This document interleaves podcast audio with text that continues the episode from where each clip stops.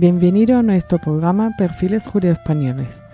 Hoy hablaremos de un personaje muy especial, casi mi favorito, Shmuel Halevi ben Yosef ibn Nagdela. Shmuel Hanagid es uno de los personajes judíos más importantes de todos los tiempos. Sobresalió como gramático, poeta, talmudista y político. Había nacido en Córdoba en 993, hijo de un judío de Mérida, en Extremadura, que le proporcionó una educación completa. Estudió literatura rabínica con Hanoch, lengua hebrea y gramática con el padre de la filología hebrea, Yuda Hayuch, lengua árabe, latina e incluso bereber. En 1013, a consecuencia de la guerra civil y de la conquista de Córdoba por el caudillo berber Sulemán, Shmuel, como otros muchos judíos, huyó a Málaga, donde se dedicó a los negocios y al estudio del Talmud. La fortuna vino a visitarle. Tenía que ocurrir. Shmuel poseía algo muy apreciado por la cultura árabe del momento, conocía la caligrafía. Un esclavo del visir, Abu al-Qasim ibn al-Arif, solía recurrir a él para la redacción y escritura de sus cartas. Y alguna de esas cartas cayó en manos del visir que quedó maravillado de la sabiduría y destreza de Shmuel, por lo que expresó conocerlo. Shmuel fue llevado a palacio y nombrado secretario privado del visir. Al poco tiempo el visir descubrió en Shmuel otros talentos y aptitudes no sólo para la lengua, sino también para la política, por lo que le consultaba en todos los asuntos de gobierno. En 1027 enfermó el visir, que en su lecho de muerte confesó al rey de lo siguiente. Señor, mi éxito ha sido debido principalmente a los consejos y sabiduría de mi secretario judío Shmuel el rey, ajeno a prejuicios religiosos y étnicos, nombró a Shmuel nuevo visir y le confió la conducción de los asuntos diplomáticos e incluso los de naturaleza militar, posición de poder que no cambió el carácter de Shmuel, que siguió siendo el hombre piadoso, el sabio, humilde, la persona asequible cuya bondad desarmaba incluso sus enemigos, algunos de los cuales no le perdonaban una cosa, que era judío. Tampoco le perdonaban sus enemigos su liberalidad y sus maneras corteses. De su magnanimidad habla la siguiente anécdota. Un musulmán fanático, comerciante de especies, que vivía cerca del palacio califat. Ofendió en cierta ocasión de manera grosera a Shmuel cuando éste acompañaba al califa. Enojado por aquel incidente, el califa mandó a Shmuel que castigara a aquel atrevido sujeto cortándole la lengua.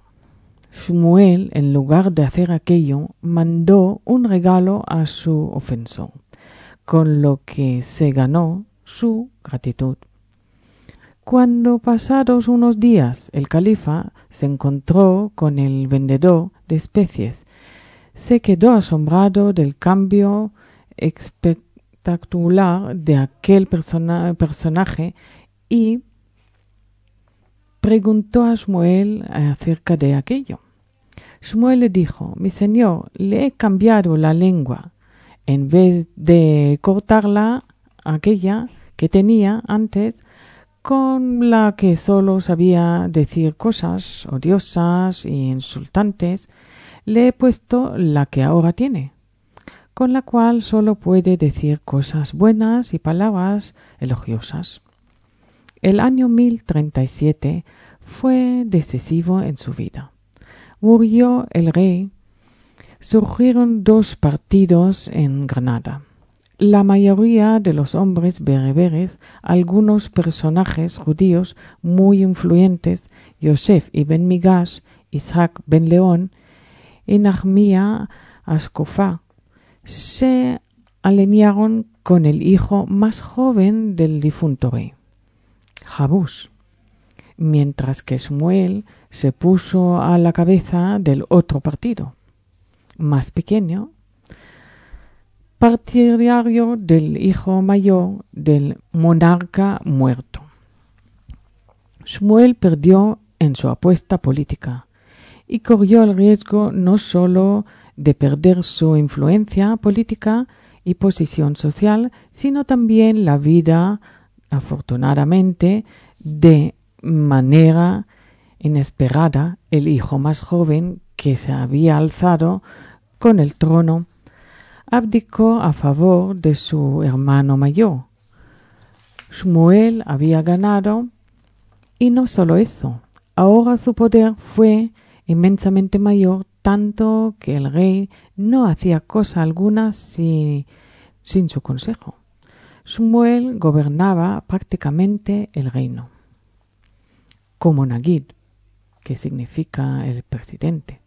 Shmuel no empleó su poder solo para beneficiar a los judíos de Granada, de los que era jefe o Nagid, a la vez que ejercía las funciones de rabí, sino que desde su posición política poderosa hizo cuanto pudo para aliviar la situación de los judíos de otros reinos.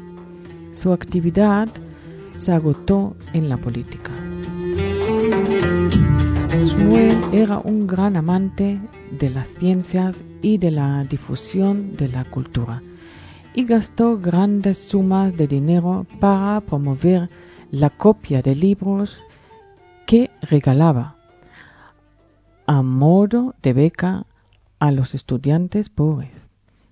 Estaba en contacto epistolar con los sabios de su tiempo, especialmente con el Haigaon y Rabbinissim de Gaiwan. Entre los receptores de su mecenazgo cultural estuvo Ibn Gabirol, que había sido expulsado de Zaragoza. Moshe Ibn Ezra dice en su Kitab al-Muhadara que aquel tiempo el reino de la ciencia subió a su puesto más alto. Adonai puso en Shmuel una gran mente que alcanzó las esferas y tocó el cielo, de manera que aquel que amara el conocimiento y los que quieren glorificar la religión tuvieron oportunidad de alanzarse con su deseo. Shmuel encontró reconocimiento no solo entre sus correligionarios, sino también entre los musulmanes, muchos de los cuales fueron sus mayores amigos y admiradores. El poeta árabe Muntrafil le dedicó versos y reconoció que Shmuel le había convertido en un secreto adorador de Dios que había ordenado la satisfacción del sábado. Prueba de la gran popularidad de Samuel fue que a pesar de las maquinaciones y maniobras secretas de sus enemigos, permaneció en el cargo de visir hasta su muerte, siendo sucedido en él mismo por su hijo Joseph.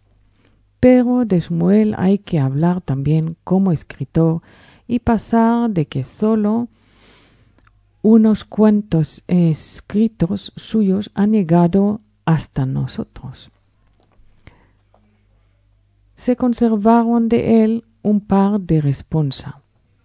En cuanto a sus libros, solo su Mobu Mabat a Talmud fue publicado en Constantinopla en 1510, obra dividida en dos partes.